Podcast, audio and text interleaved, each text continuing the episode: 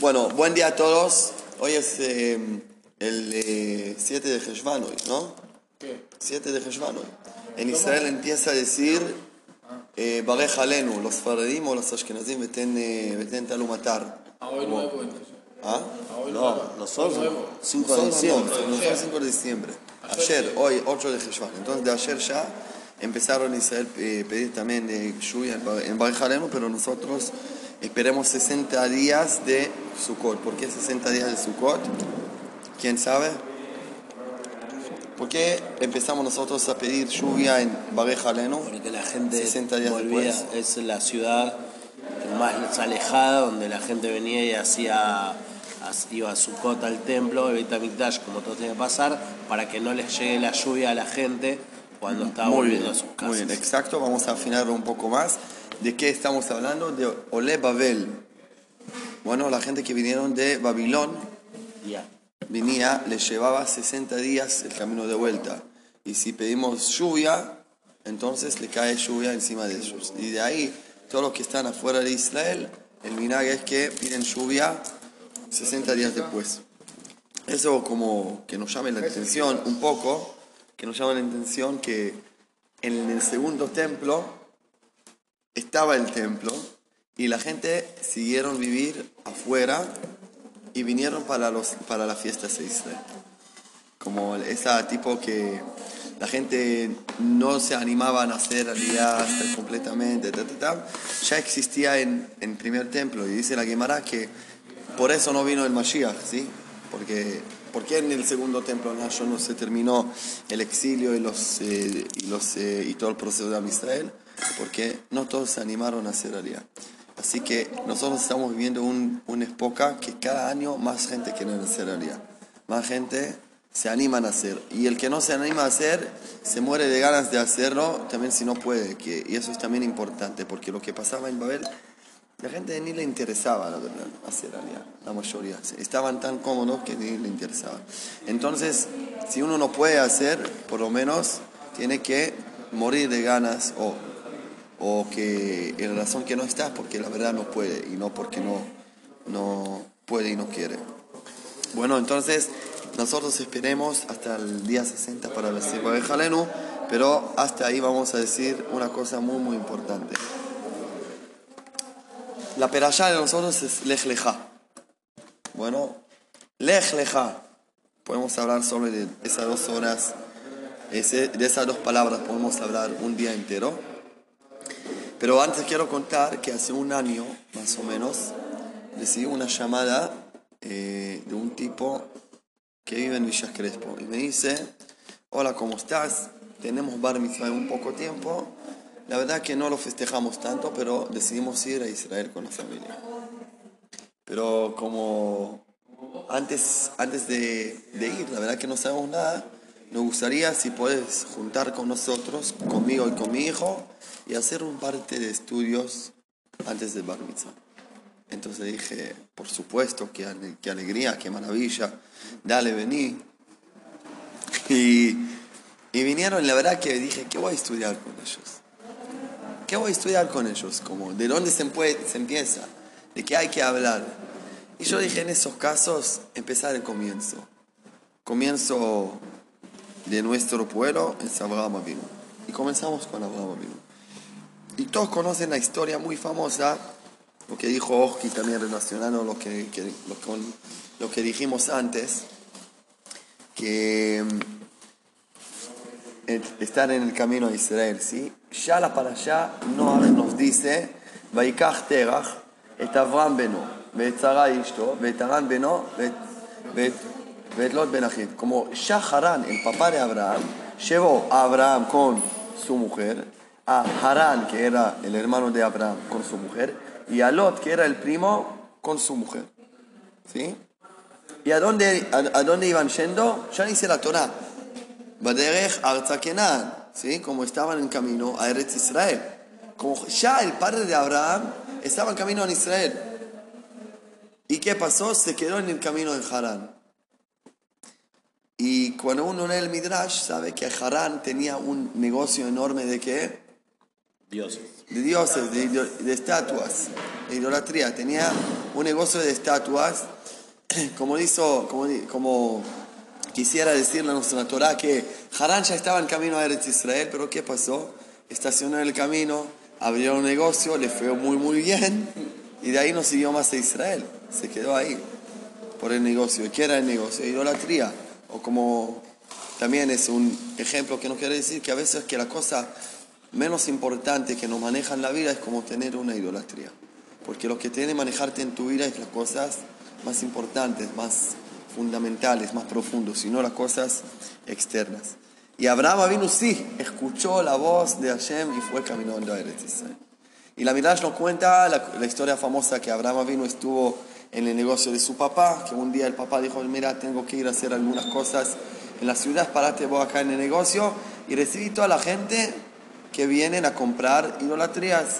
Y Abraham vino ya en esta época, no creo en las, idolatrías, y ya entendió que hay un Dios, que no puede ser que una cosa física va a impactar nuestra, nuestra vida, solo algo que es más afuera de la física. Y bueno, se paró el negocio y viene una mujer y dice, hola, buen día, quiero comprar una idolatría. Y le dice, ah, mira, ¿qué idolatría quieres? Y yo, nada, ella dice, yo quiero, quiero una idolatría, el más genio que hay. Bueno, no hay problema, acá está, ¿sí? La estatua, ah, estatua, más, más, más piola que hay. Ah, no hay problema, acá lo tenés, cuánto sale, le cobra. Y cuando está por salir, dice Abraham vino como él mismo, pobre esta mujer, pobre esta mujer. Tiene 60 años y está buscando una estatua que se creó ayer. Y cuando escuchó eso a la mujer, se dio cuenta, como le llegó, y se asustó y muy rápido devolvió, devolvió la estatua y dijo, bueno, cara, no, no lo quiero comprar. Y salió. Después vino una persona y dice, quiero comprar una estatua. ¿Qué estatua querés? ¿Un valiente? ¿Un, un fuertísimo? Ah, no hay problema, acá está. Bueno, compra y Abraham no dice, ¿cuántos años tienes? Y le dice, yo tengo 70 años. Y Abraham dice, pobre esta persona, tiene 70 años y quiere comprar una estatua que tiene solo un día. Y cuando escucha a esta persona, lo deja suelto y va. La tercera persona que entra es una mujer que trae una ofrenda, se dice, una una ofrenda a los, a los estatuas. Y le dice, Abraham vino, vine a traer una ofrenda a los, Ofrenda. a los estatuas. Lo deja y sale. Cuando pasa esto, lleva a Abraham vino un palo y rompe todas las estatuas. Lo rompe hasta todo. Llega su papá y se asusta y dice, ¿qué pasa acá? ¿Qué pasó? ¿Qué Abraham vino? No, no vendiste nada, no vendiste nada y no solo se arruinó todo. ¿Qué pasó? Se enojó tanto y dice Abraham, vino, mira papi, no te enojes, pero te cuento qué pasó. Llegó una mujer con una ofrenda y lo puso frente de él una idolatría, una estatua como menor. Y se enojó el, el estatua mayor y, tomó un palo y, bueno, fajó, rompió a todas las estatuas, como eh, lo sacó, lo reventó a todos para lle- llevar la ofrenda a él. Y el papá ve que el palo tiene el mano de la estatua mayor, como lo puso papá. El palo, bueno, entendió, él dice, el papá de Abraham, pero vos me estás dando vueltas, me estás cargando. ¿Cómo puede una estatua hacer esta cosa? Y dice Abraham, pero vos no se está escuchando lo que tu boca está diciendo, tu oído no está escuchando lo que tu boca está diciendo. ¿Cómo puede ser que vos tomas a una cosa como idolatría que ni puede hacer nada, ni se puede mover? La historia es espectacular para jardines, es buenísima. Y para, Sí. para de adulto ¿Qué también. Y para adultos también, si somos niños y hay que mantener la parte niña. Pero ¿qué nos quiere decir esto? Y ahora quiero, quiero decir algo muy, muy importante. Anti, anti, antisocial, antifamiliar, anti todo. Porque Abraham vino, el paso que hizo era muy, muy duro, muy extremo. Y Rabbi Nachman Breslev, el, el libro principal de Nikutei Moharan, tenemos sí, 100, 200, ¿cuántos torot hay? En- solo en primer parte, 283 torot. Resh Pei Gimel, pero Resh Pei Vav, 286. Y después que termina todo el libro, hay una parte que dice Ashmatá. Ashmatá es como se quedó colgado. Ah, perdón, perdón, ya metieron todo. Tenemos algo pequeño más de Rabbi Nachman que olvidamos meter, que nos gustaría que por, por lo menos se imprime en el fondo, que sea Ashmatá, Ashmatá. Y así es el título. Ni tiene número, ni tiene, no, no tiene nombre esta Torah, solo Ashmatá, colgado, se quedó colgado. ¿Y qué dice Rabbi Nachman? Escuchen esto. Ejad Abraham. La profeta Ezequiel dice en uno de los psukim, Ejad Abraham. ¿Qué significa Ejad Abraham? Digan ustedes. Ejad, uno. Allá era Abraham. ¿Qué significa que uno era Abraham? Simplemente. Abraham era uno o único. Había un Abraham. Toda la historia, hay muchas personas que le llamaban Abraham, pero la verdad, Abraham es solo una persona, es una especie, es un, como se fabrica uno. Y miren cómo lo lea Nachman. Dice, Ejad Abraham, ¿qué significa? שאברהם עבד את השם רק על ידי שהיה אחד, שחשב בדעתו שהוא יחידי בעולם ולא הסתכל כלל על בני העולם. Dice, ¿qué significa אחד היה אברהם? ¿Qué era la actitud de Abraham Avinu? Escucha esto. ¿Cuál era la, la actitud de Abraham Avinu? Yo soy uno. O, se, o digamos, lo, lo, digamos, lo, lo decimos en otra manera, yo soy solo yo. No existe más, más personas en el mundo. Yo soy el único. Ejad y Abraham. Yo soy el sirviente de Hashem. ¿Con qué pensamiento? ¿Con qué actitud? Que no existe más personas en el mundo. Solo yo. Y no miró al mundo, a todo el mundo, hasta el resto de las personas del ser humano, que que, que, que intentaron hacer el papá de Abraham, los amigos de Abraham, los compañeros, el rey Nimrod, ¿qué intentaron hacer? Decirle, estás loco vos, ¿qué estás haciendo? Salite de allá, ¿qué camino estás caminando? Y Abraham no miró a nadie y siempre sintió que está solo en el mundo. Vezeu Ejad Abraham. Eso es lo que significa uno era Abraham. Uno era Abraham quiere, quiere decir solo era Abraham. Abraham era solo. Ser un sirviente de Hashem, la verdad, hablamos mucho de la forma de la comunitaria, de ser conjuntos, venir a estar con la persona, pero la verdad es que el junto es la cosa que más nos puede sacar de ser sirvientes de Hashem de verdad. Cuando uno está en una sociedad, es menos ser. Siempre. Gente, tómenlo en cuenta. Hoy no vamos a hablar de la importancia de la, de la comunidad de ser juntos. Hoy vamos a decir, cuando uno no entiende que es solo, seguramente no está en camino atrás de Hashem. Está, está, está pifiando, dice Rabbi Nachman. Si Abraham Avinu era una persona comunitaria, no era Abraham Avinu. No era, no, todavía trabajábamos idolatrías. Si Abraham vino no era un individual, individual se dice, un individuo, individuo, individuo loco que no le importaba de nadie. Y Abraham dice, pero Abraham vino no es solo un dicho en la historia, sino buen día Abraham vino, buen día Abraham vino, buen día Abraham vino, buen día a todos nosotros somos Abraham vino. Y dice, Vejen con la va Hashem. Y así cada uno que quiere entrar en Abodat Hashem, o ¿qué es Abodat Hashem? Ser un trabajo sirviente de Hashem. No si quieres ser religioso, no si quieres ser una, una sociedad. ¿Quieres ser un verdadero Obed Hashem?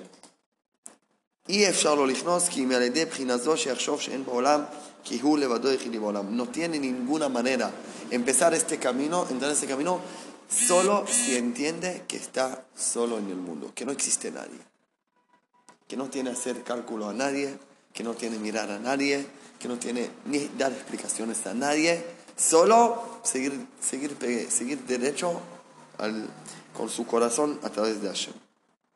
Pero está que el Shua mandaba mono y que no mira a, a, ninguna persona que está intentando, ¿cómo se dice en limnoa? Infer, interfer, interferir. Interferir, interferirlo. Y dice, que Gon, por ejemplo, ¿quiénes son las personas que no están interfiriendo, interfirando, ¿quiénes son? Aviv, su papá, Imo, tu mamá, Jotno, su yerno, Ishto, su mujer, Banav, sus hijos, y obviamente los amigos, o Amniot Shesh Mishar Olam, o inter, inter, interferencias, interferencias, no sé cómo, cómo se dice la palabra, esta, interferencias que existen en el mundo, trabajo, plata, coche, em, pensamientos, dudas, todas las cosas que no se, no, se, se enfrían y nos sacan a través de Hashem. Amaligim, Umsitim, Venot- Vemonim, Abodat el Baraj, que lo molestan y, lo- y se burlan de él por el camino que está caminando. Dicen, ¿qué es, qué, qué es esta pavada que estás caminando? ¿Qué es esta tontería? ¿Para qué lo estás haciendo? ¿Para qué estás perdiendo tu vida, tu plata, tu tiempo en estas cosas? וצריך שלחוש להסתכל עליהם כלל. רק יהיה בבחינת אחד אברהם. y tiene como ni mirarlos, ni, dar, ni escucharlos, solo estar con actitud que אחד היה אברהם, uno era Abraham, כאילו הוא יחיד בעולם כאן. Una Torah radical, totalmente radical, antisocial. Como nos quiere decir Ibn Nachman, si querés ser un sirviente verdadero, tenés que ir solo. No ser una parte de. Y eso, la Torah como que está diciendo, ah, perdón, me quedó colgado, me quedó colgado. Y, y lo vamos a decir más, más claro, ¿sí? Como uno a veces tiene que venir a su papá y decir, papi, movete porque estás, estás, estás molestándome ver a Hashem. Mami, me estás molestando, movete, no veo a Hashem porque me estás molestando. Siempre decimos, no, todo el camino a Hashem pasa por mi mamá, ¿sí? ¿Cierto? Por mi papá. Más que somos tradicionales, Moshe Kubito a mi Sinai, un Sagal Yoshua, Yoshua Eskenim, ¿cómo yo recibo mi camino a Hashem? De arriba para abajo, así veo mi marco, pero Rabbi Nachman te dice, no, no, hay veces que olvídate, esto es totalmente tu camino, no para Hashem. Es camino para otro lugar, para otra cosa. Y tienes que ser muy consciente y muy valiente, decir y sentir, no, no, yo siento que mi Hashem está para allá. Y decir, tipo Abraham vino, papi, estás equivocado. Mami, estás equivocado. Mujer querida, mi amor, estás equivocado. Hijo, estás equivocado. Todos están equivocados. Yo voy a ir seguir- siguiendo ir a Eretz Israel. Yo voy segui- siguiendo cre- creer que Hashem no es una idolatría. Yo voy a seguir creer que todo el mundo tiene que saber esto. Es una locura. Es cabeza de un loco con una autoestima muy, muy alta, pero lo que da el autoestima a Abraham vino es que está pegado con Hashem. Y el Lech Lecha, que ayer mandaste un mensaje lindo sobre el Lech Lecha, que es porque es para vos. Porque hay momentos que tenés que estar muy valiente y muy consciente con vos mismo y seguir tu camino. Yo me acuerdo bien, bien una discusión que tenía con mi papá, es que cuando yo terminé el secundario quería ir a una yeshiva que a mis papás no les gustaba para nada. Como intentaron presionarme, no, no vayas, y llamaron a mis amigos pa- para que no vaya a esta yeshiva, para que voy a otra. Y yo me identifiqué con eso, que estoy, yo sé claramente que este es mi lugar. Y ahora no tengo que hacer cálculos a nadie. Y no escuchar a nadie, como tapar los oídos, ser así y seguir caminando. Porque si no, voy a tomar mi tren a otro, a otro como que el tren cruza, llega a estación, subís para allá o seguís para allá. Y son momentos, son momentos de vida, son momentos de Abraham Avinu que tenemos en la vida, que hay que tenerlos y no hay que perderlos.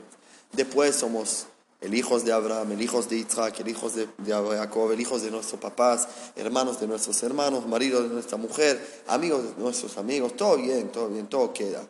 No somos anarquistas. Pero hay momentos de ser Abraham Avinu. Y, y tenerlo, tenerlo con valentía, con, con mucha fuerza, seguirse a Abraham Avinu, Hay que tener claro, hay que tener claro. es peligroso también. ¿Cuántas peleas o cosas escuchamos que la gente cree que está en el camino de Abraham Avinu y termina rompiendo lo esencial que es la familia, los ah, ¿entendés? O sea, no digo ir en contra para nada, pero hay que tener claro a qué se refiere con ser Eve de Hashem. No creer que ser Eve de Hashem es de mi, de mi, de mi egoísmo. de mi, de mi egoísmo o de cumplimientos eh, o, o- o vamos a decir eh, eh, como hacemos muchas eh, nada ¿Cómo se llaman las. Las. ¿Cómo se llaman las. eh, cuando te pones barreras, eh, las. Sí. En eh, Maxomim. Humbrot. Sí, humo. ¿Entendés? Un montón de cosas que crees que no, este es- hay que tener, hay que también tener un conocimiento o escuchar, como decía Eli Rubinstein en su momento, el emet de verdadero, el que uno siente de verdad, que es ese sentimiento real de verdad, que ese sabes que es ese, que no está vinculado a si el, el cumplir o el no cumplir, es, esa, es ese emet de verdad. Estoy, estoy totalmente de acuerdo que cuando sentís algo fuerte y te ignoras una vez, no te va a dejar el sueldo, te va a volver, te va a volver. Hay una historia que de Rabbi Nachman que lo vamos a estudiar otra vez que para mí explica, explica todavía más este punto, que cuando no estás, no estás quieto y ves que los que están ro- rodeándote no te ayudan con tu necesidad, ahí tenés funcionar en esta forma. Porque pa- parece que de los demás no lo vas a, conseguir, a lograr. Al revés, te van a, a- ele- eh, eh, te van a alejar de, de tu de tu de tu de tu de tu emet, tu verdad, cada uno con su palabra, lo que, lo que, de lo que sentimos fuerte, que lo necesitamos, o tenemos que ir por allá. ¿Sí? En, en- en las decisiones más importantes en la vida son decisiones que los tomamos a veces contra de lo que dicen las personas. A veces nos sale una, un desastre, pero a veces entendemos que si no hubiéramos decidido esa decisión, nos quedamos atrás o no, no íbamos a otro lugar totalmente. Una, una cosa que yo pensaba es que por el miedo, ¿no? Aparece el miedo. Hay que tener cuidado, vos decís todo eso, ¿no? Pero en realidad no tenemos otra forma de evolucionar que acertando y equivocándonos libremente. Entonces, si tuve que hacer mal y lo que sea para crecer, no tenía otro camino, era ese que me tocaba. Cuando voy bien, porque pude escuchar y estoy alineado y va para el lado de la luz, si se quiere, bueno, es más fácil. Pero hay que ir a los dos con, Me, con la me misma- refiero más a las formas, no tanto al... Igual, Java, no te preocupes tanto porque el mundo es bastante observante, en final. Como cuando uno quiere decir algo así, tipo así, va a tener 80.000 personas que van a decir, mira, no salgas de la línea. Bueno, como, es como alguien que tiene un ejército que cuida un palacio y dice, todavía falta seguridad, vamos a tomar acá 10 soldados más. Este, este lugar de la línea está bastante protegida. La línea social, la línea familiar. No es tan fácil salir de la línea. Bueno, como no tengo que preocuparnos tanto. Para mí es como es un, un medio, un, miedo, un miedo interno que tenemos. Cuando alguien hace un poco que es un poco distinta, ya nos asustamos todos. Es como que queremos proteger a nosotros. No hay que tener también, la gente le cuesta tanto salir de la línea que no, no nos preocup- preocupamos que la gente va a ser anarquistas total, no le va a importar nada, no me importa de nadie, voy a hacer lo que quiera. A mí me preocupa más que la gente sigue haciendo todas las cosas que están haciendo los otros. Están copiando uno del otro, del otro, del otro, del otro. Dentro de religión, afuera de la religión, y la gente no son originales. Para mí eso, el mensaje de Abraham vino así, directamente. No puedes no ser original, no puedes ser copiado, no puedes ser eh, el, que, el que, que escucha lo que dicen los que lo rodean y cumpla contra de su, de su parte eh, eh, propósita de él, propósito de él. Así que está bien. Entonces, para cerrar, cuando vinieron esos chicos con su papá de Bar Mitzvah, entonces dije, bueno, vamos a empezar a estudiar eso. Empezamos con esto. Y me acuerdo que el papá me dijo, ¿sabes qué me pones en duda cuando contaste? Porque estoy acá con mi hijo. Pero me parece un mensaje bien, bien judío, que si yo lo hubiera escuchado cuando yo era chico, quizás me gustaría, me, me había gustado más el, el judaísmo. Y así que hay Ashgaha Pratit en todo. Hay, eh, Hashem te acompaña y cuando llegas a situaciones, pensá, pensá originalmente y Hashem te va a acompañar. Baruch Adonai Leolam, amén, amén.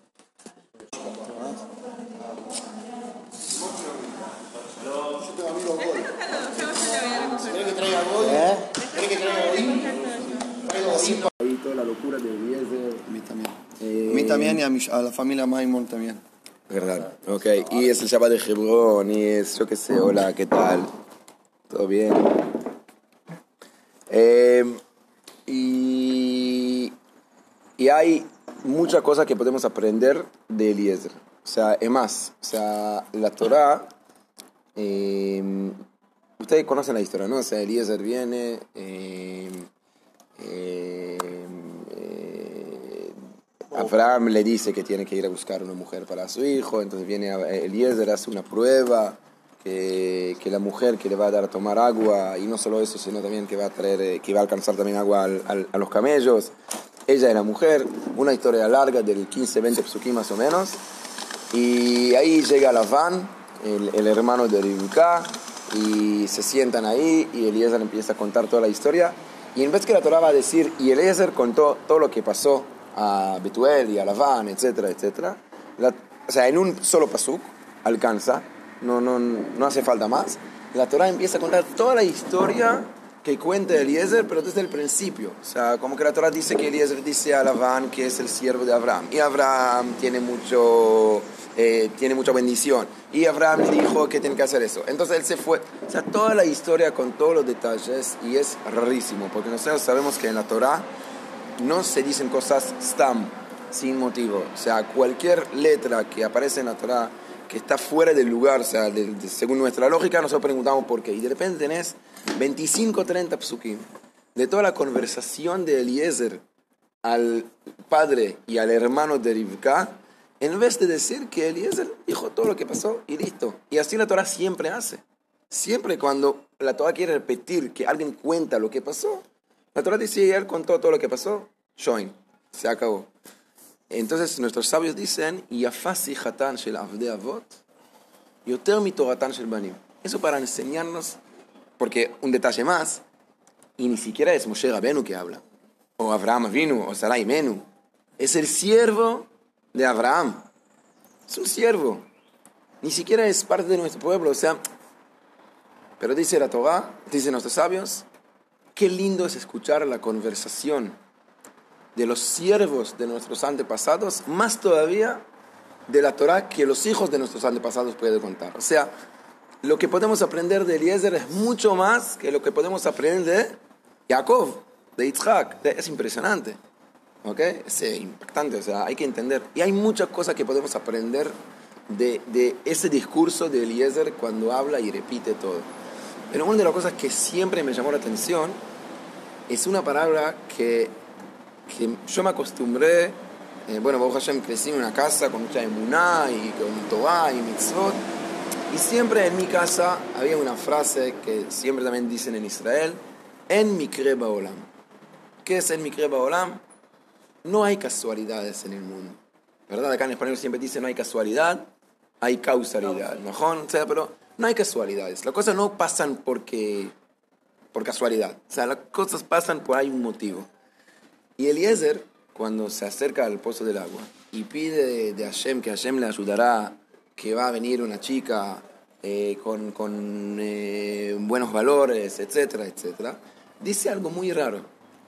Vayomer Eved Abraham, okay, by the way, en todos los 46 psukim que se habla de todo eso, no aparece ni una sola vez, ¿saben qué? el nombre de Eliezer. Ni una sola vez. Van a buscar en toda la parasha de Jai Eliezer, no dice. Siempre dice Eved Abraham, el siervo de Abraham. ¿Ok? Pero ahí dice el Eved Abraham, el siervo de Abraham, Hashem, Hakrena lefanai hayom. ¿Qué es Hakre? ¿Qué es Hakre? Hace casualidad. Eso es Hakre. Ta'ase mikre. Hace por favor que por casualidad va a venir, y es ridículo pedir de Hashem que te va a hacer una casualidad. ¿Se, se entiende? Es como, como para, algo paradójico. ¿ok? O sea, no pedir de Hashem que te hace una casualidad. O sea, si hablas con Hashem, entendés que, que no hay casualidades. O sea, uno puede decir, bueno, ojalá que me pase una casualidad, eso quiere decir que no confío en Hashem. Pero si sí confío en Hashem, no hay casualidades. Entonces, ¿cómo puedo pedir de Hashem que haga una casualidad. Es, es casi Contradictorio. contradictorio. Y, y Eliezer repita varias veces de, de ese, de ese shoresh, del mikre. Yo quiero casualidad. Y me llamó mucho la atención y intenté entender por qué. Y leí algo del Ora Haim Akadosh, del Rabbi Haim Benatar, un gran comentarista cabalística. Eh, Josid, Josid, no era Misnagit para nada, o sea, un, un grande. Y el Ora Haim dice algo brillante, pero es muy fuerte, creo que también es muy filosófico y hay que entenderlo. Él dice lo siguiente, voy a dar un ejemplo y después voy a explicar lo que dice él.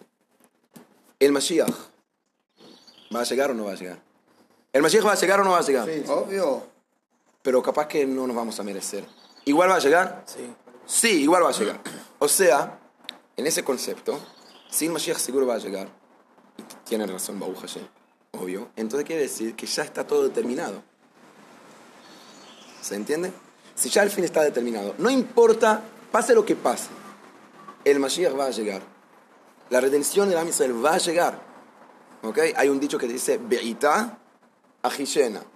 O que va a llegar antes o que va a llegar después, pero sí o sí va a llegar.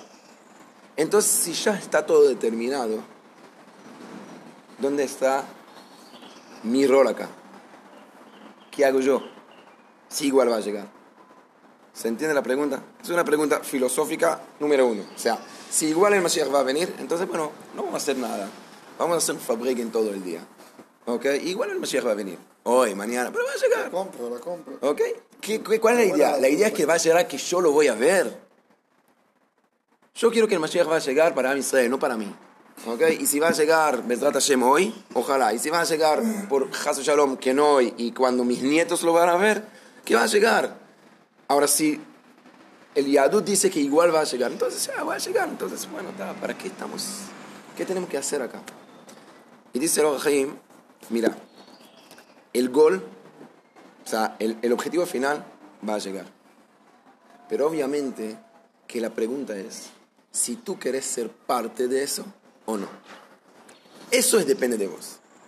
O sea, el resultado, yo sé que es un poco duro lo que voy a decir, pero el resultado ya es un hecho. La Gibulá va a llegar, el Mashiach va a llegar. Yo quiero ser parte de todo eso. Eso no es depende, entre comillas, de Hashem, eso depende de vos. Viene Eliezer y dice lo siguiente, Hashem, yo sé que vos prometiste a Abraham Avinu que de su hijo Isaac va a formar un pueblo grande. Así que estoy seguro que sí o sí Isaac se va algún día a casar. 100%. Y 100% que va a encontrar la mejor chica del mundo. 100%, porque ya los resultados están. Ya prometiste a Abraham Avino. Hashem, yo quiero ser parte de todo eso. Hashem, yo quiero intentar ayudar. Es verdad que el fin ya está hecho, pero yo quiero ser parte de todo ese proceso. Eso depende de mí. Eso es un mikre, entre comillas.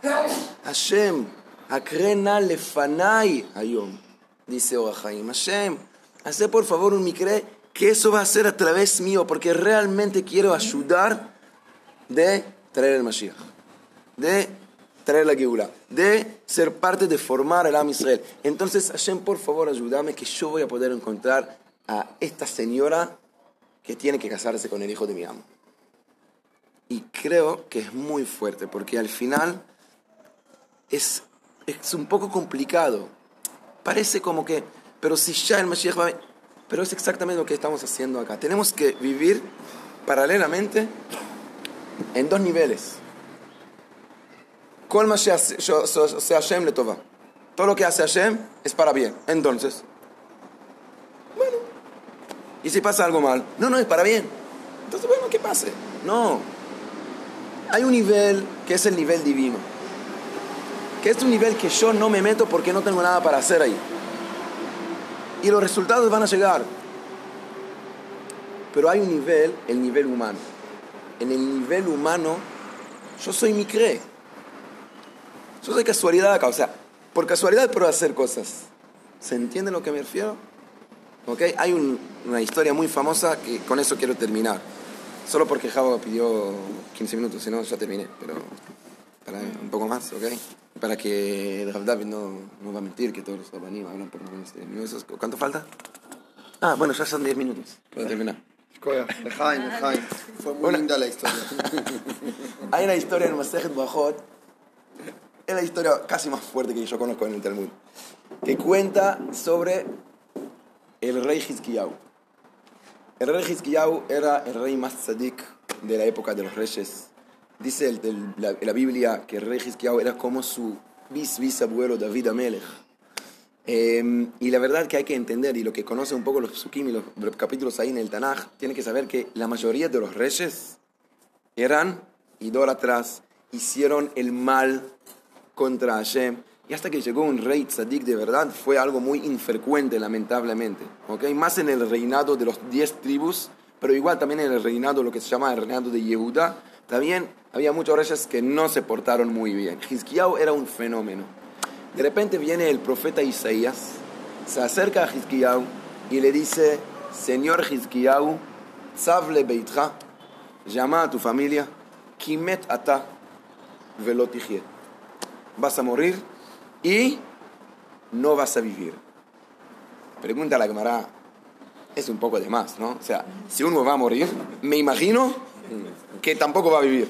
O sea, en general es a la vez, ¿ok? Es de golpe. ¿Está bien? Entonces pregunta la Gemara, ¿qué significa que, que vas a morir y no te vas a vivir? Dice la Gemara algo impresionante. El akimet ba'olam hazeh, velo la'olam haba. Vas a morir en este mundo y no vas a revivir en el mundo que viene. Pregunta la Gemara, "Vekol kach lama?" ¿Y qué pasó? Y justo estás hablando del rey más tzadik del mundo. Él primero va a morir ahora, temprano, y segundo, ni siquiera se va a revivir en el mundo venidero. ¿Qué hizo? Dice la Gemara la respuesta, Mishum shelo asak. No quiso, no que no pudo, no quiso casarse. ¿Por qué no quiso casarse? Dice la Gemara que Hizkiyahu, que era tan tzadik, vio en su Ruach HaKodesh, en su profecía, que si se va a casar, va a tener un hijo malo. Entonces dijo que no quiere casarse para no para no, no crear un rasha, un malo. ¿Está bien? O sea, la intención fue muy buena, ¿no? Dice Ishayahu a Hizkiyahu, métata velotijie, no vas a revivir. Le dice Hizkiyahu, ¿por qué? Le dice Ishayahu, porque no te casaste. Dice Hizkiyahu, porque yo vi que voy a tener un hijo malo. Le dice Ishayahu, Behadei kavshe de Rahamana lama lach. ¿Por qué te metes en el nivel de los resultados divinos? ¿Qué tienes que ver con los resultados? ¿Vos te parece más genio de Hashem? Si Hashem te dijo casate, casate. Vos empezás a hacer todo- todas las cuentas y calculás el camino de Hashem. Hashem sabe lo que tiene que hacer. Entonces dice Hizkiyahu, ¿sabe qué? Entiendo. Vamos a hacer así. Escuché que tenés una hija. Dicen que es muy buena. ¿Me caso con ella? ¿Querés ser mi suegro? Le dice Ishayahu, ya perdiste la oportunidad. Le dice Hizkiyahu, epa, ¿o qué te metes en los resultados de Hashem? Hashem siempre dice que hay una oportunidad de hacer chuva, entonces ¿qué querés? Y se casaron. Y el Ishayahu es el suegro de Hizkiyahu. Y Baruch Hashem, la mujer quedó embarazada. Y para terminar con Happy End, ¿quién nació? Menashe Harasha, el rey más malvado que había en los reyes de Israel. Así que, ¿quién tenía razón? Hizkiyahu. Pero él dijo, él dijo que iba a tener un hijo. Entonces, ¿qué querés? Y aparte es la hija de Ishayahu. Hizkiyahu dice, mira, capaz que el mérito tuyo y el mérito mío, podemos, vamos a cambiar el decreto y vamos a tener un hijo tzadik. ¿Y quién hace? Menashe Harasha, que pone idolatría dentro del Kodesh HaKodashim. ¿Se puede imaginar qué malvado que era? ¿Por qué, ¿Por qué el Midrash no termina con un happy end? Y nació David Sayed. Eso es un happy end. Eso lindo. ¿Ok? Nació Menashe Harasha. Justo es exactamente el mensaje de esa historia. Todavía pensamos que podemos escribir los planes de Hashem. Todavía estamos convencidos que tiene que terminar con Epien. Nosotros no entendemos nada en los caminos de Hashem y los resultados en los ojos de Hashem, ya están escritos. Olvídate. Pero ese es el nivel divino y tú no tenés nada que ver en este nivel. Tú tienes que hacer lo que tienes que hacer acá en este mundo. Eso depende de vos. Y podemos hablar mucho de Menasheach allá. Pero si queremos o no queremos, es el tarta abuelo, ¿saben de quién? Del Mashiach. Así que sin Menasheach allá, no podemos olvidar de la Geulá. Y del Mashiach y de todo. Y nosotros no entendemos nada en los caminos de Hashem. Sí entendemos en lo que tenemos que ser nosotros. Y eso nos enseña el siervo de Abraham. Hashem Elokei Adoni Abraham, Hakrena Lefanai Ayom. Yo quiero ser parte de todo ese camino maravilloso que es el camino de Hashem. Y nosotros también queremos ser parte de todo ese camino y queremos intentar siempre hacer un esfuerzo más y hacer algo mejor cada vez más y un paso más y un paso más. Y Bezrat Hashem, los resultados son excelentes. Créanme, Hashem sabe lo que está haciendo. ¿Ok? Pero si nosotros vamos a ser parte o no, eso ya depende de nosotros. Lejaim, lejaim, lejaim.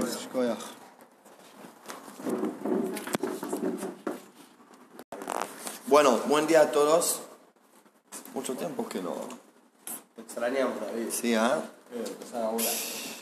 Tenía vacaciones. Yo terminé mis vacaciones y ahora empiezo a trabajar.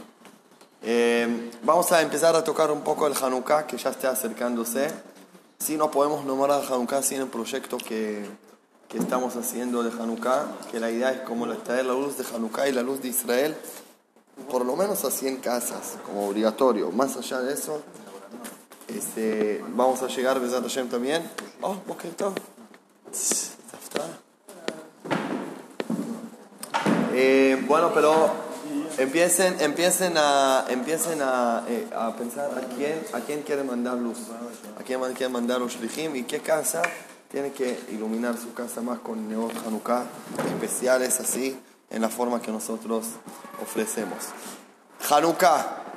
Hay cuantas cosas muy interesantes sobre Hanukkah. Primero de todo es por qué estamos festejando a Hanukkah. ¿Por qué? ¿Por qué? ¿Y qué se, de, de- de dónde viene mi pregunta? Que ustedes saben que Hanukkah y Purim son dos fiestas que no están en la Torah, sino se sumaron más tarde durante la historia de los que los sabios se sumaron. Entonces ya hay una pregunta por qué se festeja Hanukkah o Purim y las respuestas son separadas. Pero ¿por qué digo Hanukkah y Purim? Porque nosotros teníamos una, no sé si ustedes conocen, pero como un Megilá, ¿cómo se dice Megilá? Eh, Ah, ayúdenme. Un relato. Un, Relato. bueno, digamos, un relato que, que, que, eh, que estaba conta- eh, que estaban ahí todas las fechas que nos pasaron milagros. Y era un, un libro que eran un montón de fechas en el año durante el segundo templo y en cada día así era una día de fiesta que era prohibido ayunar, prohibido ser triste y hay que ser felices y algunas cositas. Y Hanukkah o Purim estaban adentro. Bueno, resulta que el, que- va a abrir la Gemara, el Masejet Ta'anit y el otro Masejetot, va a ver como que los sabios traen eh, partes de esta Megilá y lo, y lo nombran ahí en la Gemara. Pero lo que pasó que después que se destruyó el segundo templo, se canceló todas esas leyendas, esas, esas escrituras, se cancelaron. Y de ahí, esta, todas las fechas que nos pasó algo bueno, ya no, no es obligatorio eh, festejarlo y marcarlo y nombrarlo y hacerlo como un día de fiesta, porque ya se canceló. Junto con la destrucción del templo, se destruyeron también muchas maneras de nosotros de fiestas, porque ya no valen más. Menos dos fiestas. Las dos fiestas que quedaron son Hanukkah y Purim. Y ahora, ahora se entiende la pregunta, ¿por qué? ¿Cuáles Eh, otras había?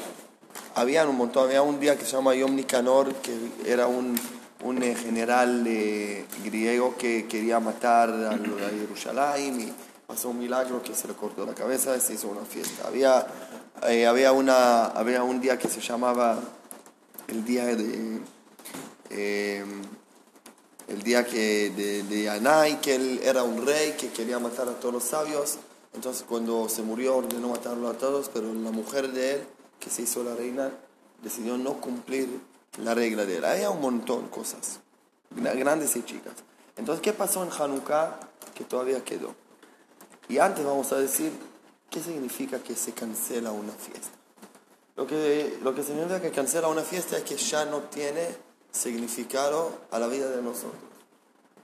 Si algo, cuando nosotros hacemos fiesta, no lo festejamos solo por el recuerdo histórico que pasó hace tal, tal años, y a esto, recuerda, estamos hacemos la fiesta, sino lo festejamos ahora, como dice, cuando decimos en Pesach,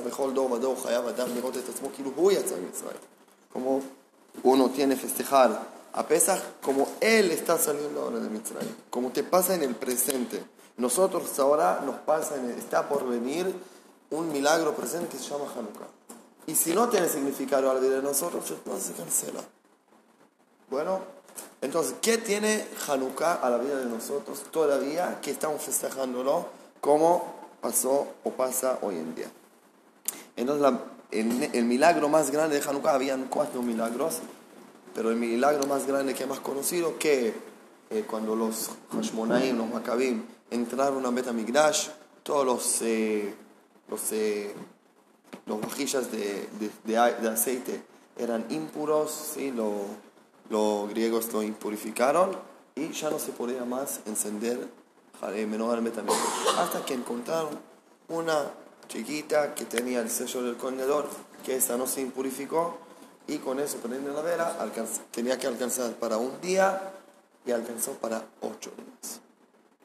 ¿Qué la batería de tu celular. Viste, que nunca termina, nunca termina. ¿Y por qué para ocho días y no más? Porque ocho días era el tiempo que llevaba ir hasta el norte de Israel, hacer el aceite y traerlo de nuevo y durante no había aceite, el milagro, eh, el, milagro estaba activo. En el momento que llegó el aceite, que ya no se necesitaba más el aceite, ahí terminó. Pero eso llevamos justo ocho días. Entonces, ¿qué tiene especial esto? ¿Qué manifiesta el, el, el este pascatán, el este eh, taza chica de aceite? Para eso tenemos que entender un poco el, el contexto que estamos hablando si nosotros vamos a mirar bien todas las fiestas que tenemos, saco Rosh Kippur, que no son contra enemigos, pero Pesach, Hanukkah, eh, Purim, todas las fiestas estas que tenemos, Tisha B'Av, eh, eh, y son fiestas que nombramos cosas que no pasó con enemigos, pero que querían matarnos físicamente. La problema era que nos matábamos, nos, matar, nos matábamos o no vivíamos. Pesaj, esto era el, tema de la esclavitud y que paró, decidió mandar todos, tirar todos los varones al agua. Purim era Amán, quería matar a todos los, eh, los hombres, pero en Hanukkah no teníamos ningún problema de esto. Todo al revés, todo al contrario. Los eh, griegos cuando empezaron a conquistar el mundo, Alexander Mokdon, ¿Cómo se dice Alexander Magno? Alejandro Magno. Bueno, empezó Magno, empezó a ganar el mundo y conquistar a los 30 años. Eso a veces me hace pensar mucho y tomar un poco de vergüenza. El pibe a los 26 años ya conquistó tierras, países, sí, soldados, todo, y a los 32 años ya, ya tenía la mayoría del mundo en su mano. Y él amaba a los judíos. Resulta que la Gemara cuenta que Alexander Mokron cuando llegó a Jerusalén salió al Cohen Gadol para recibirlo y cuando Alexander Mokron vio al Cohen Gadol se arrodilló frente al Cohen Gadol bajó de su, de su caballo y se arrodilló frente al Cohen Gadol y los soldados de la gente le dijeron ¿qué estás haciendo? ¿estás loco? ¿Qué es, ¿qué es esta persona? Es nada, vos sos el rey del mundo así te arrodillas y él le contó ahí asunto su, su, a las personas de la gente de él, que él cuando estaba alumno todavía del, del ejército y, y, pensaba empezar a salir a guerras, soñó una noche que alguien viene y dice, vos vas a ganar a todo el mundo. Y la imagen de la persona que, que apareció en mi sueño es este cuento. y de ahí entró a Betamigdash, hicieron un sacrificio por él, estaba todo perfecto. ¿Qué era el problema? El problema era, y eso es lo que tiene tanto con la vida de nosotros, que la cultura de los griegos era completa. Todo era buenísimo, todo era lindo. El deporte, la comida, la arquitectura. La verdad que la vida, la música, eran, eran genios. Era todo lindo. Como ir hoy a Nueva York. Está todo perfecto, está todo completo. Y por eso cada país que llegaron lo conquistaron, pero no solo de una forma de guerra, sino también todos los pueblos civilmente eh, eh, observaron la cultura griega. Todos, todo el mundo, todo el mundo de esa época se convirtió y observó así en muy rápido, un proceso muy, muy, muy, eh, muy rápido, toda la cultura y la forma de vivir de los griegos, de la filosofía, de la arquitectura, de los negocios, de la forma del, del gobierno, el, el democracia, la, democracia, que estamos hablando hoy, empezó ahí, hasta esa época, el rey mandó y chao. Como eso fue algo que volvió loco a todo el mundo. Fue algo que no puedes parar de frente y decir, bueno, me convenciste, lo compro. No, no, hay, hay que ser un tonto para no comprarlo. Y eso pasó igual acá en Israel. Los judíos se hicieron más y más y más griegos y la identidad de ellos se convirtió de la identidad judía a la identidad griega. Y el pueblo judío, para mí eso está muy, muy eh, identificado con lo que pasa hoy en día. Los judíos cada vez menos eh, eh, se identificaban con su judaísmo y observaban, observaban más parte griega, a su cultura, a su vida, a su vivencia. Y el pueblo judío cada vez se hizo más chico, más chico, más chico, más chico. Bueno, gracias a Dios, gracias a Dios. Antiochus, que es el rey, que bueno, después Alexander se muere, sigue todas las cosas, no vamos, no vamos a contar toda la historia, porque, pero sí quiero en dos minutos más explicar por qué es un, una fiesta tan especial para nosotros y por qué lo estamos festejando también hoy en día. Viene Antiochus y no sé por qué, tiene ganas de entrar al Betamigdash y afanar todo lo que está ahí. Todos los, las vajillas de oro, los fuentes, los objetos de Betamigdash, sacarlos. Bueno, eso, gracias a Dios, despertó a los judíos. Si él no hacía esta, esta acción, el pueblo judío se, terminaba solo. ¿Sí? Amán ya quería matarnos físicamente, Hitler quería matarnos, que nos desaparecemos del mundo, del mundo físicamente. Pero hay una manera que no hace falta matar al judío, sino sacar la gracia, el gusto al judaísmo, el judío ya no existe y, y el mundo que está frente al judaísmo está tan lindo, está, que no se puede no comprarlo. Parece que el judaísmo es algo pobre, algo que no vale la pena vivir, entonces ya solos eligen salir del judaísmo. Y gracias a esa acción de Antiochus se despertaron los mascabeos, Matitiau, y empezó como una revolución. Y empezaron, cuando empezó la revolución, Antiochus entonces ahí empezó también con los eh, órdenes eh, ¿cómo se dice? con los órdenes de la similidad. Que no se puede hacer Berit Milá, que no se puede cuidar Shabbat, que no se puede poner tefilín. Y ahí ya, bueno, ahí ya los judíos se acordaron porque somos judíos. Una vez que me obligás a olvidar mi identidad, ahí me, hago, me hago más judío. Pero si no me, si no me lo molestás, lo, lo abandono solo. Pero si vos me vas a poner frente, ahí aparece la historia como a Titiau, que mandaron un chancho para sacrificar y Matitiao mató al soldado romano que vino a hacerlo, ahí están los soldados ahí, y ahí empezó la revolución de los cabeos y la historia ya es conocida. Entonces, ¿qué es el pajkata? El, ¿Cómo se dice pajtaza? La taza. La vasija chica con aceite. La vasija chica con aceite significa que cuando un es poca, hay una espoca que es fácil ser judío. Fácil de la manera que no te da vergüenza ser judío, estás seguro de tu judaísmo, que, que lo conoces, que te identificas, que también si alguien te va a decir si es una tontería, vos decís, no, no entiende nada, no entiende nada, porque por eso habla así. Pero hay momentos que estás más débil, personalmente, o, o, todo el pueblo, o, todo el pueblo entero. Bueno, me imagino que hoy en día estamos viviendo una vida mucho más conectada con, con el judaísmo hace 30 años atrás, ¿sí? 30 años atrás, había una ola muy fuerte de modernidad y cosas que el judaísmo se fue al, al- al- a- abajo, si la gente no sabía combinar los dos juntos.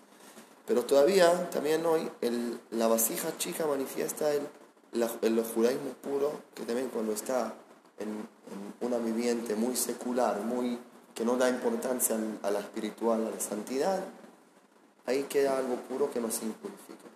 Y, se y si se quedó esta cosa pequeña que no se impurifica, puede ya iluminar, iluminar todo el mundo. Vamos a mantenerlo y agarrarlo fuerte y entender bien la importancia y la pureza del aceite, que es la material, la material más, más, más amplio que hay para mí, más valoroso que hay, ahí podemos iluminar todo el mundo. Entonces, la- el milagro de Hanukkah lo festejamos hoy en día porque la idea es cómo sacar este aceite que está cuidado en una vasija dentro de Betamigdash afuera al todo el mundo. Por eso también Hanukkah es una fiesta que tenemos que intentar que todos lo hagan. Que todos lo hagan, que nadie no, eh, ced- no va a ceder la, la mitzvah de encender Hanukkah y traer un poco de luz puro a su espacio, a su casa, a su familia, a su corazón, a su edificio, al pueblo, al mundo, a toda la existencia. Así que, Bezar este Hanukkah vamos a iluminar todo el mundo. Vamos a iluminar.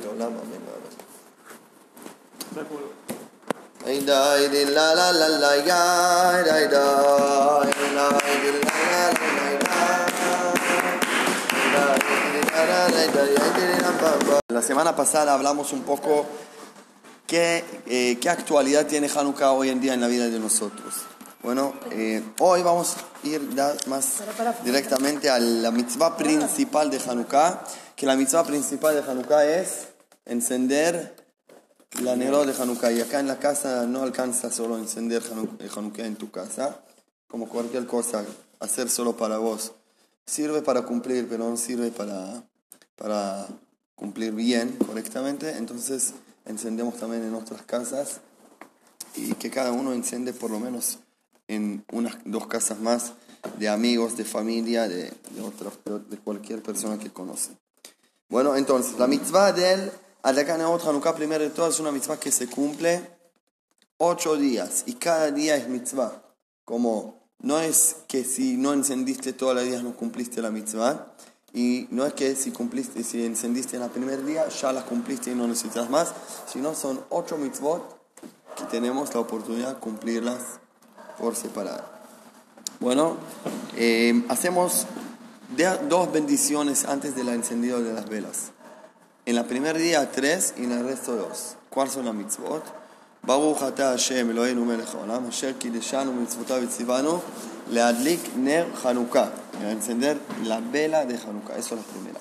La segunda es, como es una fiesta que hacemos por los milagros que nos pasaron los antepasados, también bendecimos por los milagros. Sheasan isim la abotenu, que hizo milagros a nuestros antepasados. Beamim Aem, Basmanas, en la época de ellos y en la época de nosotros. Esa es la segunda. Y en la primera noche, como es la primera vez que encendemos la vela de Hanukkah, también como muchas mitzvot hacemos la berajá de Shechianu. ¿Qué significa la berajá de Shechianu? ¿Quién sabe? ¿Qué es Shechianu? ¿Qué estamos Que bendiciendo? llegamos hasta este momento. que llegamos a este momento. Como nada no es por sentado. La verdad de Shehianu, la cosa más eh, importante que nos enseña es que no tomes nada por sentado. Cada cosa que llegas es un milagro, es un regalo, es, es, un, eh, es, un, eh, es un derecho y agradecerlo.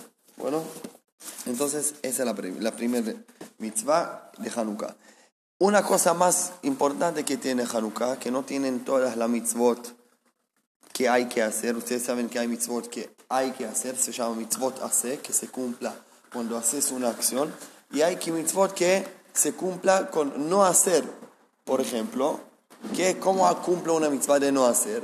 Si la Torah dice que no se puede robar, entonces cada minuto que no robe hice una mitzvah, ¿cierto? Cumplí la mitzvah de no robar.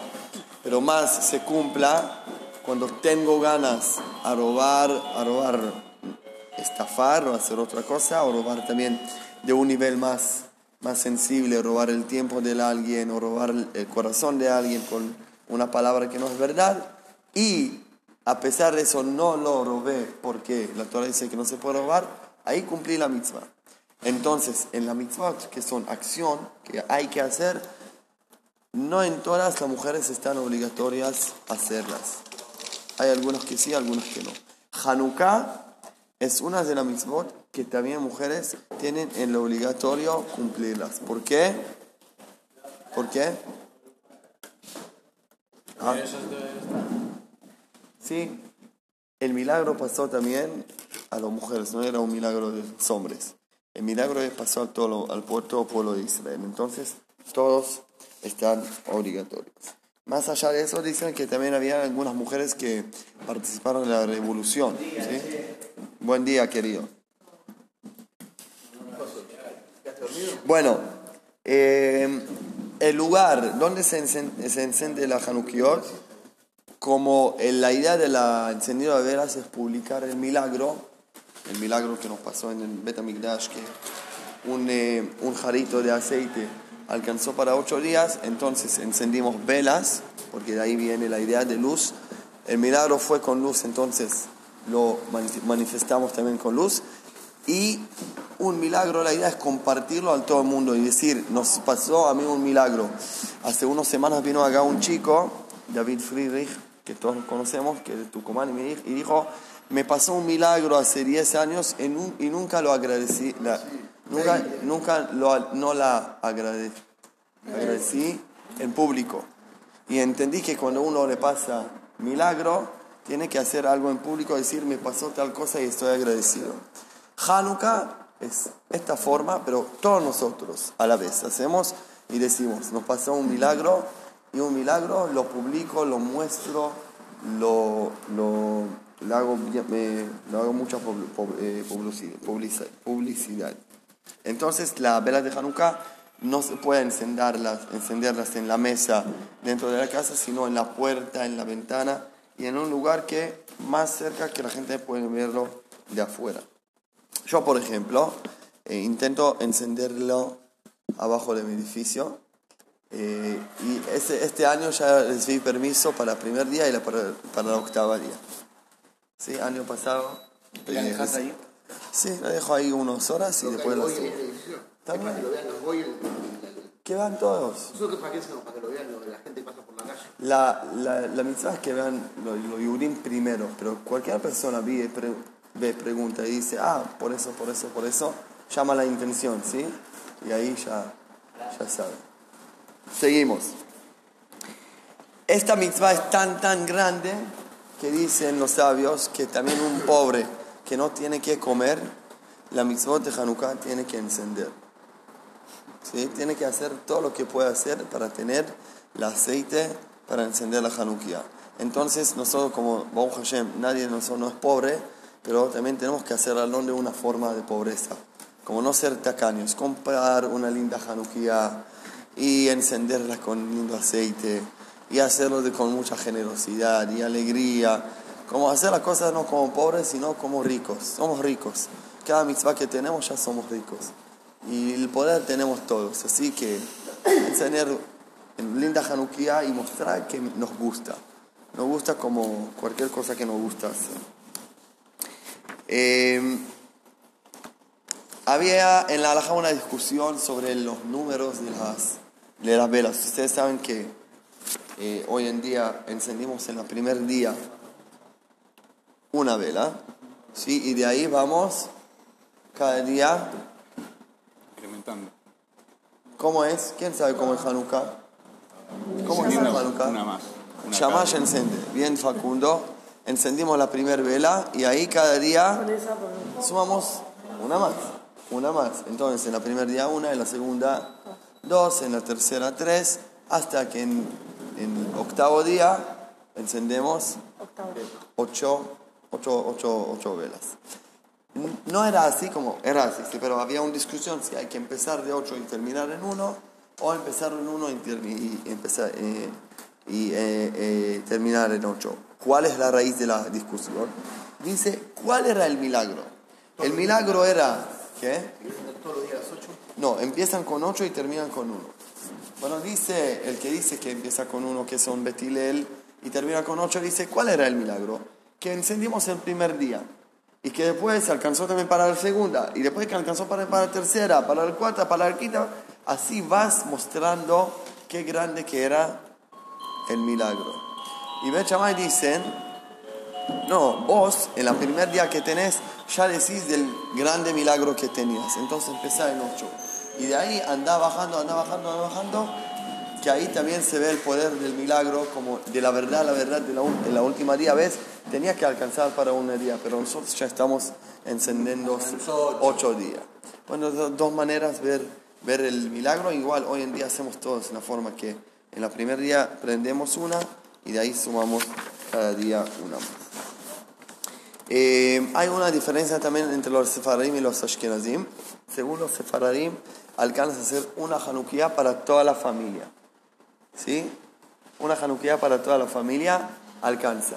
Pero según los ashkenazim, dicen que es mejor hacer una Hanukkah para cada persona de la familia, papá, mamá, hijos. Eh, yo soy sefaradí que hago este minag, así que... Sí, sí, es, una, es, una, es un fogón. Es un fogón. Igual a mí me encanta, no sé si hay algo que me hace más feliz ver a mis hijos encender la vela de Hanukkah. Así que yo soy sefaradí y lo hago y cada, cada chico tiene su Hanukkah y ya del mediodía vienen y la acomodan y se, se emocionan y se preparan en este momento y hacen la verajot. Y tenemos que saber algo muy importante sobre educación de hijos.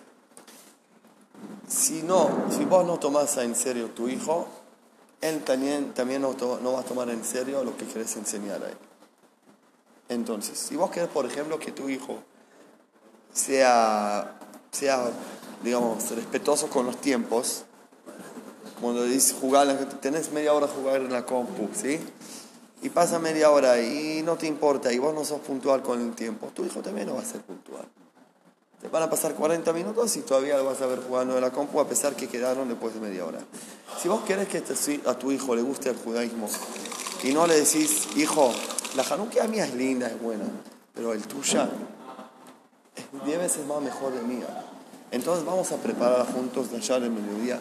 Vamos a ir comprando juntos las velas. ¿Qué ventana querés elegir para encender las velas? Y le das de verdad la importancia y le mostrás que él es importante y su, y su eh, acción es importante y su espacio es importante. Entonces chico dice, bueno, entonces parece que yo soy importante de verdad. Es muy simple. Es muy simple, no es tan no es tan, no es un, una, una, una, un, eh, un mila- un- no sé, bueno, no es, es algo sencillo. Si vos tomás a tu hijo en serio, él se toma a él mismo en serio. Chao. Y yo digo que el momento más importante mío, mío de estar en Hanukkah es el momento que los chicos encienden las velas. Ahí estamos con ellos, mirándolos, acompañándolos, emocionándonos de las velas de el chico menor. A pesar que, según los sefaradim, no es obligatorio, pero en eso hago el milagro de los ashkenazim. Así que lo recomiendo. Eh, una cosa más, bueno, eh, como muchos están en vacaciones, ¿sí? En Hanukkah, voy a decir una alajá, ¿qué se hace cuando estás en vacaciones? ¿Por qué? Porque la misma de Hanukkah se puede cumplir solo alguien que tiene casa. Ner y Shubeto, esa es la frase, una vela para cada uno en su casa. ¿Qué pasa a alguien que no tiene casa? Si no tiene casa, no es obligatorio prender. Por ejemplo, eh, una persona que eh, es invitada en, en una casa del otro no tiene obligatorio encender las velas de Hanukkah. Si hacemos algo para encender, ya voy a decir, pero como no está en su casa, no tiene el permiso de encender la Hanukkah. Si un papá en Israel pasa mucho, hace miluim, va a la miluim, ¿cómo se dice miluim en, castellano? reserva. La reserva de la tzabá, y en Hanukkah no está en casa, él no enciende la Hanukkah. Su mujer o sus hijos que encenden en su casa, lo sacan a él de Jehová del cumplimiento de la mitzvah. Ellos encenden en casa y él sale de Jehová, porque la mitzvah viene a través de casa. Uno para expandir luz necesita tener un espacio privado de él. Si no tienes un espacio privado tuyo, no puedes también, no tienes la seguridad y no puedes, no ocuparte de lo que pasa afuera. Es algo muy importante que alguien ten- ten- tenga su espacio para poder ocuparse de lo que pasa ¿Y si está de vacaciones? Y si está de vacaciones, ¿qué pasa? La verdad, si está en vacaciones y no hay nadie en su casa propia donde vive él, están todos juntos en vacaciones, lo que pasa es que él paga por una pieza, ¿sí? O alquila una pieza y para esos días sí esa es su casa. Pero lo que pasa en muchos hoteles no se puede, sí, no se puede encender velas en la pieza. ¿sí? Entonces, ¿qué hacemos? ¿Cuántas opciones? La mejor opción es ¿Conocen la, cómo se dice, iluminador? Eh, velador, velador. Veladores, hay algunos que el- la bombilla es de, la, no la bombilla, la, la lámpara es de LED. LED no sirve como una vela, pero hay lámparas que son los hilos hilo que se calienta, ¿cómo se dice en castellano? Filamento. Filamento, que eso es fuego. Según la alhaja es fuego, porque se calienta tanto que es como un fuego. Entonces, si estás en un hotel, si el que tiene o se puede conseguir en alguna ferretería, compras por lo menos dos, lo encendes con el botoncito, media horita y lo apagas. Eso cumpliste la mitzvot de Hanukkah 100%. No hay como la llama, es lo mejor que hay, pero por lo menos para cumplir la mitzvah está bien. Pero si estás en un eh, lugar, en un ambiente que sí puedes que, que te van a dejar o nadie no se va a poner problema, de prender dos, dos eh, ma- ma- machas, machas. Mechas. mechas, y estar al lado de, la, me- de las mechas media horita, no dejarlas solas, porque es peligroso, estar y mirarlas y cuidarlas, encender y después de media hora apagarlas. Eso también es permitido, pero ojo que acá el más, el eh, importante es el, eh, que no sea peligroso. Hay una frase en, en la alhaja que dice, Jamira sakanta me isura. Bueno, por ejemplo, si es, hay algo que es prohibido hacer, pero hay un peligro de vida, el peligro de vida es más, tiene más peso del cumplimiento. Por ejemplo, si alguien está enfermo y ahora la, un- la única cosa que puede curarlo es comer eh, chancho, que coma chancho. ¿Por qué? Porque el peligro de vida es más importante del la alhaja. Bueno, Jamira se canta misora. Entonces también acá, más allá en esta mitzvah de Hanukkah, si hacemos algo peligroso para cumplir la mitzvah, mejor no cumplirla. Pero si lo hacemos en una manera protegida, que no- nada no puede pasar, estás al lado de la vela, la cuidas, haces unas mechas chicas, yo pienso que está bien eh, para encender la Hanukkah. Tercera opción es el- en el comedor abajo, en el salón del hotel, del- de lo- por donde estás, pedir el permiso y ahí en general es más fácil encender. Ahí también hay eh, alguna eh, opción que más personas lo vean y es mejor. Bueno, y también ahí ofrezco quedar media hora al lado y después apagarlas así nadie no se hace problema. Bueno. Una alhaja más antes que vamos a, parar. ¿Cómo se acomoda la Hanukkah? Vamos a encender de derecho a la izquierda. ¿Por qué? Siempre el primer día eh, la vela está a la derecha y después el segundo día dos a la derecha, tres, cuatro y de ahí vamos sumándose de la derecha a la izquierda. Bueno, ¿por qué? Porque siempre en, la- en el, en el judaísmo intentamos empezar de Yemin a Smol, de derecha a izquierda, porque la derecha manifiesta la fuerza de Hashem, la bondad de Hashem, y la izquierda manifiesta más los límites de Hashem, el, el, el lado más del juicio, del- de, la, de la verdad que corta, ¿sí? la verdad que, que no tiene eh, sensibilidad y paciencia. Entonces siempre intentamos que la fuerza esté más en la derecha dentro de la izquierda. También, en la política. Eso fue un chiste. Sí, pero siempre que la dulzura de la, de la derecha va a dulzar la fuerza de la izquierda. Hace falta las dos. ¿sí? No se puede uno sin, sin el otro.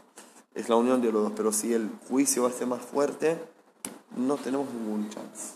¿sí? La fuerza de la izquierda va a manejar, va a dominar.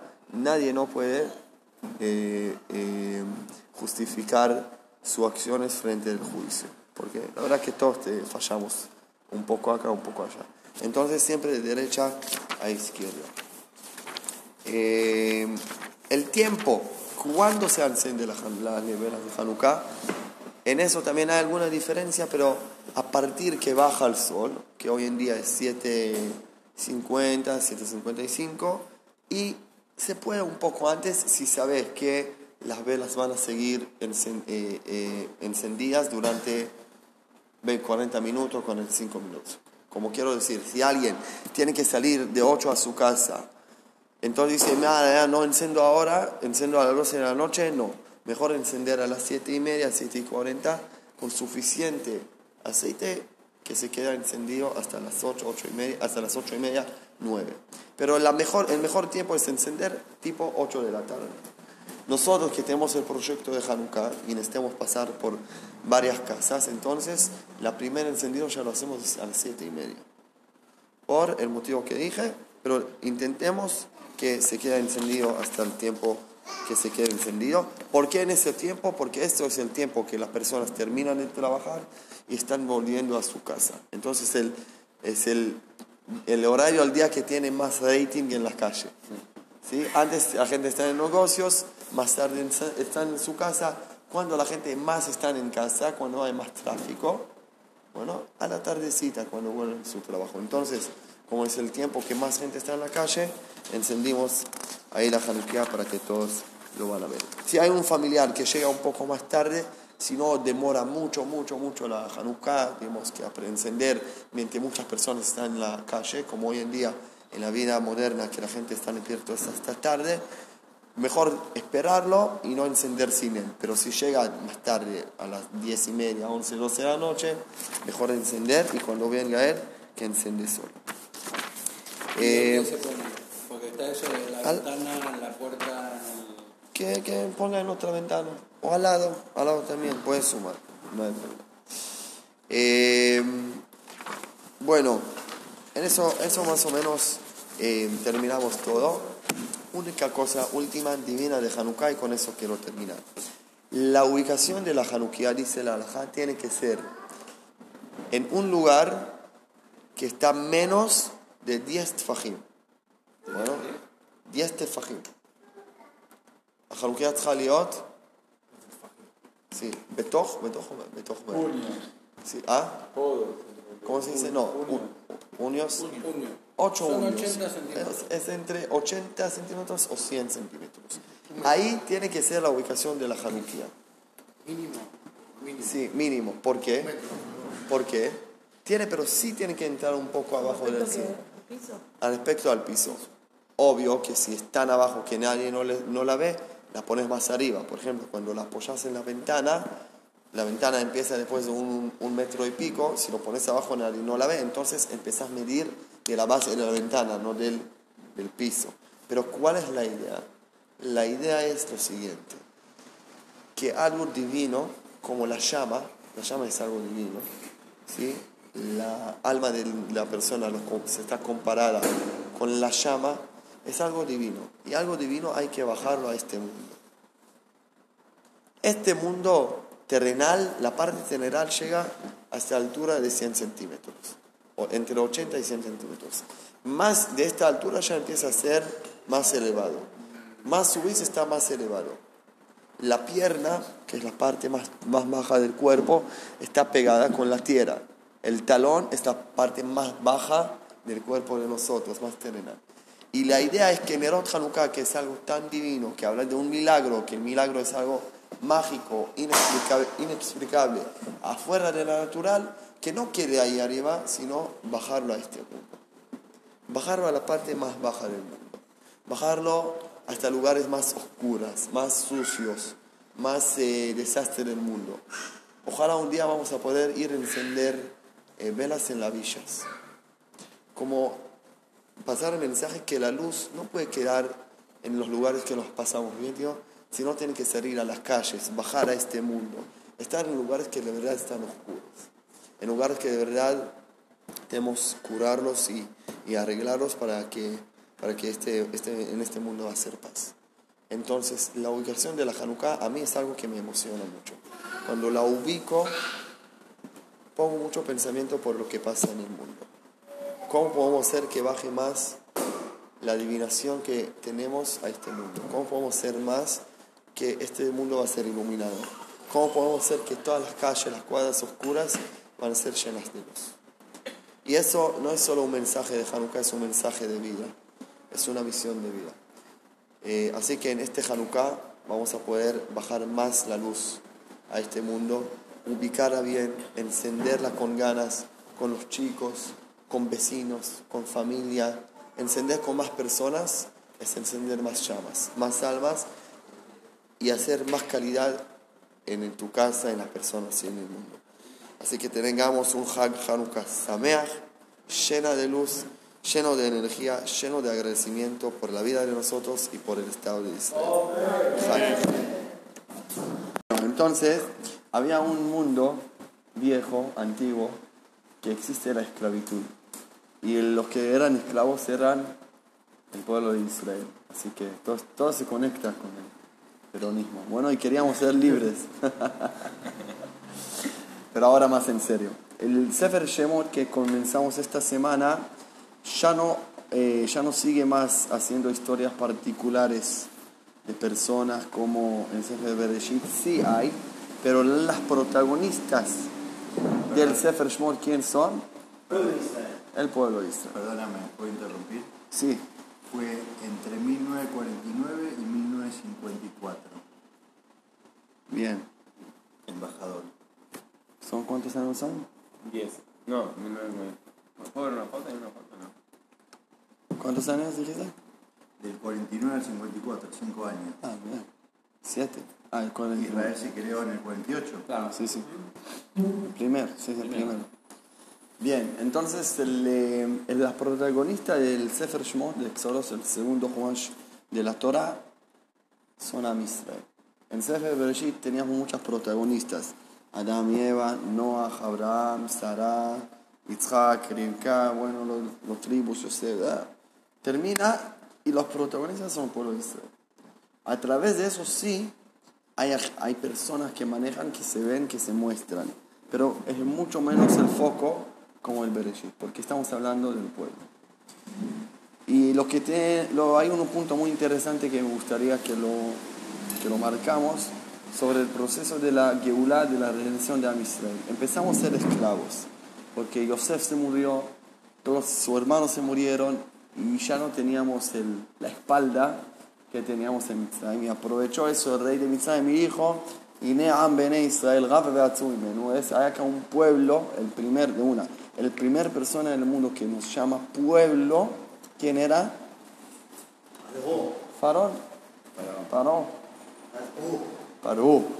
Que nos dice, acá hay un pueblo. Nosotros nos, nos, eh, nos- nos teníamos a nosotros mismos como una familia, la familia de Jacob. Los hijos de Jacob, bajamos 70 personas a Egipto, nos multiplicamos mucho, pero la, la conciencia era que somos una familia. Y paró, y ve de afuera y dice, eso no es una familia, es un pueblo. Y si yo no me ocupo de este pueblo, este pueblo, este pueblo me va a conquistar a mí. Entonces, ¿qué voy a hacer? Lo voy a esclavar y lo voy a hacer esclavos a todos. Esclavizar. Gracias. Esclavizar.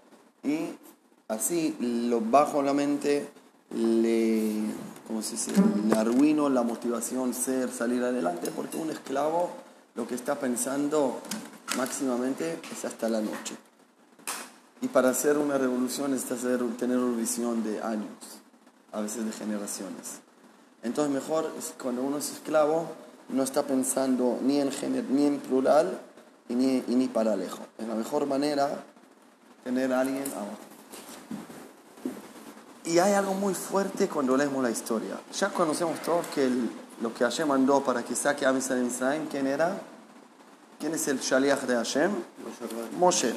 Pero antes que Moshe, Hashem lo elige, hay una historia previa que la Torah no cuenta sobre Moshe. Y la Torah no cuenta esta historia previa no de casualidad, porque podía empezar directamente, había un Moshe que, bueno, que nació en el palacio, que nació en el eh, Nilo, llegó al palacio y Hashem se reveló y dijo, Moshe, anda a a. La historia previa es muy interesante, a pesar que no tiene nada de importancia con la historia, porque ¿qué nos cuenta la Torah sobre Moshe? Tres cosas. Uno, que vio un Egipto matando a un judío a látigos y él mata al Egipto y lo entierra en el Egipcio. el egipcio y lo entierra en la tierra. Gracias. Sí. Egipcio, era un egipcio, tiene razón. No era un Egipto. Entonces lo mata y lo entierra en el- la harina. La segunda es que sale y ve dos judíos que están peleados y le dice, ¿por qué se pelean? Ve que alguien está pegando fuerte y dice, Lama taquereja, ¿por qué estás con pegándose a tu amigo, a tu hermano? Y la tercera historia es cuando ve en el Medán, que es una ciudad al lado de Mitzrayim, está en el, en el pozo de agua donde vienen todos con los pastores, con las ovejas darles agua, y hay algunas mujeres que son pastores y las personas como lo- lo- las- los echan de los echan de siempre cuando llega su turno viene un hombre lo echa da agua a, su, a sus ovejas y así pasa todo el día y son vienen primeras y salen últimas a la noche para dar un poco de agua a sus ovejas. ¿Qué hace Moshe? Se levanta, se, frente, pone, se pone enfrente y le dice no puede ser y le ayuda a dar agua a sus ovejas primeras. Tres historias lindas, no digo que no, pero ¿qué importancia tiene? Y ahora quiero mostrarles algo. Hay una palabra que es eh, repetible, se dice, que se repite mucho en las tres historias. Moshe Rabenu, vamos a entrar un poco a su posición, está viviendo bien. Está viviendo bien. Está en el palacio de egipcio, de Egipto, perdón, de Egipto, como un egipcio, tiene todos los beneficios, todo lo que necesita, estudios, recursos económicos, recursos de vida, todo, todo tiene. Ustedes saben, le, pasa a veces que uno viene y les cuenta de una, una causa que, que pasa mal y como ustedes están tan metidos en su mundo y, y- en este momento te lleva bien y no sentís tanto lo que pasa con el otro, nos pasa a veces, no, no es por maldad, nos pasa. Por ejemplo, estoy camino a un cumpleaños de mi papá y viene uno y dice, mira, mi mamá está enferma, no sé, hay que pedirle fuga. Bueno, digo, bueno, pasame el nombre. Y la verdad no estoy en su caso, no lo siento de verdad. Como lo paso adelante, lo escuché, pero estoy en, en- en el mío. Estoy en el mío, es bueno. Entonces estoy enfocado en el mío. Moshe Rabenu, a pesar que está viendo bien, le molesta que no conoce al, al pueblo y no escucha lo que pasa de verdad con él. Entonces, ¿qué dice la Torah? Moshe se hizo grande y sale a sus hermanos. ¿Y qué pasa? Vayar. Ish Mitzri Makei. ¿Qué es Vayar en hebreo? ¿Qué en castellano? Y miró. Y miró. Y de repente cuando mira ve un egipcio que, que pega un judío. Moshe Rabenu pudo, eh, pudo quedar en el palacio no ver nada. Sale y decide a ver. Decide a ver.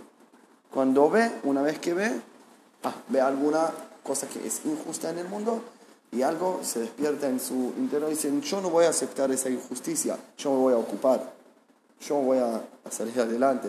Podría decir, ah, no, nada, seguir, a ver, busco otra cosa. No, no puede. En- una vez que miró, no puede ignorar. Somos- no somos ignorantes. La mañana, otra vez, la Torah nos cuenta, bueno, ah, pará, cuando, cuando viene al Mitzim dice, Vayayifen Kobajo, Vayar Kienish, miró que no hay nadie, Vayajet al Mitzim Vayitmenu Kobajo, otra vez miró, Moshe está mirando mucho, bueno, Bayom Sheni, lo mismo, sale y ve otra vez, dice la Torah, ve, dos que están peleados, bueno, y se van. Y ahí le dice uno, ¿quién te, quién te puso acá a mandarte? ¿Qué te, qué te metes? ¿Querés matarme como, como mataste ayer el egipcio? Ahí Moshe entiende que ya se reveló que el secreto que mató un egipcio, que es, no puede un judío matar a un egipcio. Y, tiene que escapar y se escapa y, y va a otro país. Y ahí viene la tercera la tercer persona, la tercera historia que Moshe Rabenu salva a esas chicas que conté antes. O, o sea, Moshe Rabenu siempre mira lo que falta en el mundo. Siempre mira lo que no está bien y se ocupa y toma responsabilidad a corregirlo. ¿sí? Por eso Hashem lo elige que sea el líder de Israel. Y la historia más conocida, ¿cómo se dice el Sne, el Sne Boer Baesh? ¿Cómo se dice Sne? Zarza ardiente. ¿En? La zarza ardiente. zarza ardiente, cuando Moshe Rabenu es el pastor de su suegro, voy a cortar la historia, sale al desierto con, los- con las ovejas y ve un zarza ardiente. Y dice la Torah así, miren qué fuerte que es. Dice, Vayar, otra vez, y miró. Veine asne y el zarzandiente está, está dentro, eh, dentro del fuego. Veasne en y no se, se quema. Vayomer Moshe, y dijo Moshe, Azúa me acerco y voy a ver, voy a mirar esta marea הגדולה הזה, esta, esta mirada increíble. מדוע לא יברא הסנה? Ahora, ¿quién mira? וירא Adonai. Y Hashem miró que, que Moshe acercó para ver. Vaya Adonai quizá digo, como Hashem entiende, tengo acá una persona que no zafa nada, que no zafa nada. Mira todo lo que hay que mirar. Ahí dice Hashem, y miró que Moshe se acercó para ver esta cosa que hay. Ahí le dice Moshe, Moshe, ahí se revela. El Kotzker, que es uno de los sabios que vivió en Polonia, en Kotsk hace 200 años, dijo que el zarzandiente estaba en el desierto así prendido del primer día del mundo, de que, de que creó Hashem el mundo. Y pasaron mucha gente en el desierto, pero nadie no se dio cuenta. La primera persona que se dio cuenta quién es, Moshe. Y si Moshe no se daba cuenta, quizás todavía estuvimos en Mitzrayim. Como Hashem dice, yo no puedo sacar mi pueblo de Mitzrayim si, hay no, si no hay gente en el mundo que miran. La Geura que estamos pensando muchas veces como algo mágico, un milagro que bajan cielo. Si no hay gente que miran y dice, che, esto tiene que estar acá, tal cosa, no puede ser. Oh, no puede ser que la casa no existe. ¿Cómo empezaron la gente que empezó en la casa? Miraron, miraron, dijeron, esto falta. Llenamos el espacio. Y eso es la Geula. Ahí sí, así viene la Geula. Hay un lugar más que expande, ex- eh, eh, que trae una luz especial al mundo. Viene a través de personas que miran. La Geulá de Israel en Mitzrayim.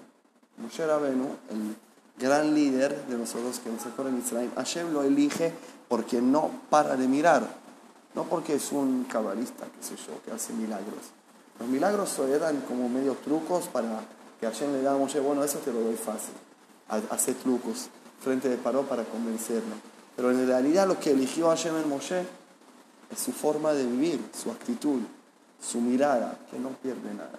No pierde cuando un egipcio mata, eh, pega a un, a un judío, no, no, eh, no es ciego cuando ve los hermanos que pelean, y no es ciego tampoco cuando es, tiene que escaparse y de- desmostrarse, porque Paró quiere eh, matarlo y salva. O sea, y se- lo, lo eligió después. Lo, lo eligió después de esas historias.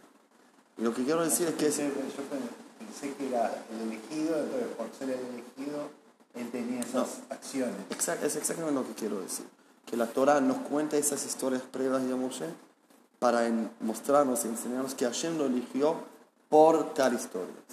¿Y qué tienen esas tal historias? Que la forma de ver las cosas, de no de ignorar, de tomar responsabilidad, que cuando la vida te choca con algo es porque vos tenés que chocar con esto.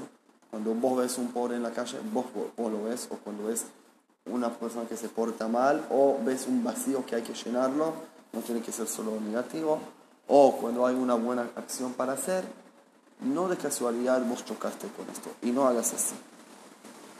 Muchas veces caminamos en la vida poco ciegos. El mensaje de Moshe y de la es, para traer la Geulá hay que caminar con los dos ojos abiertos en la calle. Es cuesta. ¿Ah? ¿Qué es Yeula? Yeula. ¿Eh? Es la redención. Sí, gracias. Geula, Geula. Entonces, entonces eh, sí cuesta, pero es traer la Geula. Cada vez que caminamos con las- los ojos abiertos y vemos algo y nos ocupemos, estamos trayendo la Geula. Entonces que entremos, en- ya que estamos en Mitzrayim, que pronto vamos a salir desde Hashem, por muchas miradas de muchas personas que no se ignoran que- de lo que pasa en el mundo. Y bueno, lejaim, lejaim. Vayí, Bilme y Ahashverosh, sí, nuestras Megilá, desde el principio de Megilá Esther, también todo los lugares de la Torah. Vayhi es leshon, es, eh, ¿cómo se dice? ¿Cómo se dice leshon tzar? Es como palabras por, como ahora, ahora eh, empezamos con una, una- un, algo muy Triste. muy mal. ¿sí? Y el, el principio de la Megilá es así, es Vayhi. ¿Alguien sabe por qué, es, eh, por qué esta palabra es como mal, es triste? Y fueron en esos tiempos, ¿no? Sí, pero ¿por qué Vayhi es palabra por, eh, por algo mal? ¿Por qué es la señal? Ah, Por favor, es una, una, una pregunta, yo no soy solo. vos podés, dale. Idioma, en el idioma decís, Vayhi. ¿Sí? ¿Sabés la respuesta? Pensá, escucha, escucha la palabra, cómo suena. Yo ahora tengo dos. Sí, Vayhi. Vayhi. ¿Cómo suena? Para. Uno, ¿qué judío hace cuando te- tiene una, un problema grande? ¿Cómo se dice? Tzara? Eh, ¿Cómo se dice? Un problema. Un problema, una crisis, una situación. ¿Cómo, ¿Qué judío hace?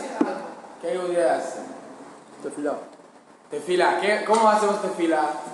¿Cómo hacemos una, un voz como, ah, eh, judío? Hacemos, vai, no, es vai, es, es así, es como vai. Eso. Gritando. Esto que es Rav Tzvi. Hola. Hola, Rav Tzvi. Ah.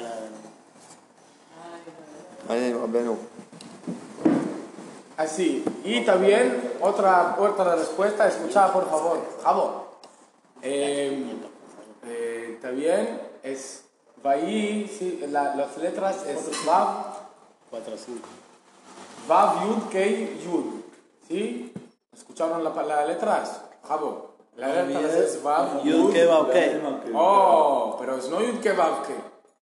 Sí, es Vav, Yud, Kei, Yud. Es al revés. Entonces por eso es como, no como, es no la, la manera, es como un lío. Sí, es, es como, eh, Mahloket. No, es Desordenado, sí. desordenado, sí, es así. Por eso es un señal para nosotros que es- va a ser eh, como problema. Sí, también es por Purim, casi llegamos, sí, es Purim, pero hasta el, toda, hasta el final de Megillah, sí, todo es Benafojo, sí, todo es al revés. Pero también quiero eh, preguntaros otra cosa. Esta palabra que, que pasaba así es de Shalach, sí, eh, salimos Mitzrayim. ¿De ¿qué es la principio? ¿Qué es la, la primera eh, palabra que hicimos? Vayhi Beshalach paró. Sí, cuando paró, eh, ya, ¿cómo se dice? En- Envié, Envió. envió el, el pueblo de Israel afuera de Mitzrayim. Sí, pero la, la palabra es Vayhi. ¿Y qué, hace- qué decimos? Que Vayhi es problema, sí es mal, es triste. ¿Por qué es triste si salimos de Mitzrayim? Escúchalo. ¿Por qué? Javo, ¿entendés la pregunta? No, pues me distraje.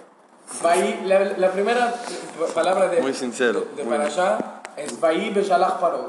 Ya salimos Mitzrayim. ¿Por qué Vaí? Vaí es triste. Ahora ya. ya ay, Esta decimos. allá de ahora, No, para allá que pasada. Vaí Bime- Vaí Beshalach Paró. habíamos salido de Mitz. Sí. Salimos Mitzrayim. Qué triste. ¿Qué, qué, qué problema tenemos? Jalas, sí, basta. Salimos de la zona de confort.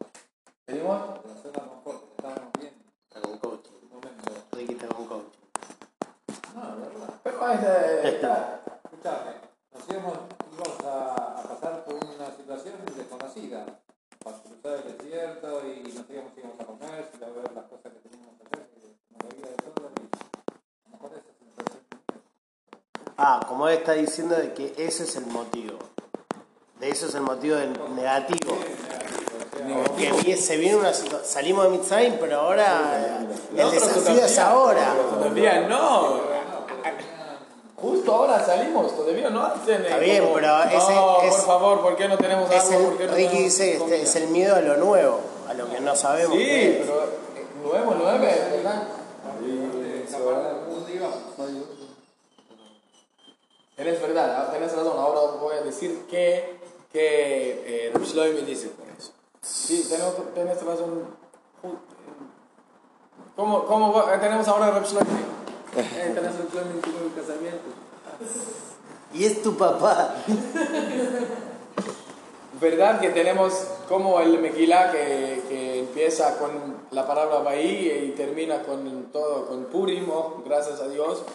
Sí, también Shlomo dice que, ¿por qué Bahí? Porque cuando salimos Mitzrayim en la, a la noche, esta noche, podemos hacer todo, podemos venir Mashiach, podemos como, no solo venir al, al eh, desierto por 40 años y basta. Sí, como Ricky di- dice, es, no van por una nueva, una nueva cosa y podemos más. Pero, ¿cómo se dice frayering? Como fryer. No hay para hablar. Como puedes hacer 100 y hacerte 20. Es porque, por eso decimos Bahí y solo, solo salimos de Israel. Podemos más, podemos hacer en- en estar en Israel, estar en Israel con Mashiach, con Bet con, con todo. Pero solo salimos de Israel. Por eso es Bahí. Sí, y yo quiero decir dos cosas. Uno es que ahora tenemos Purim y podemos hacer Purim. Podemos Bahí, Bahí, Bimeajas, Baros y podemos un. Poder- pero podemos. Todo cambio el mundo. Sí al revés todo todo es al revés. Dime afojo la palabra en hebreo que no hay introducción para esta palabra en nadie idioma na- na- nunca. Nunca nunca nunca nunca. También otra cosa por los eh, me- eh, me- novios que tenemos. En Israel siempre antes del casamiento la, la gente decimos que como una invitación, la verajá, ¿cómo se dice? Verajá. Bendición. Bendición para los novios, para los novios que hay en un año va a ser como un, también los tiempos eh, malos y duros, como también tiene feliz, tiene alegría, tiene fuerza, tiene poder por como eh, estar shalom bayit y todo, ¿entendés qué quiero decir? Pero yo no quiero decir. Quiero que todo es más, como no va a ir, sin va a ir. Todo va a ser 100%, todo bien, todo, todo bien. Siempre, sin problemas, sin este, sin...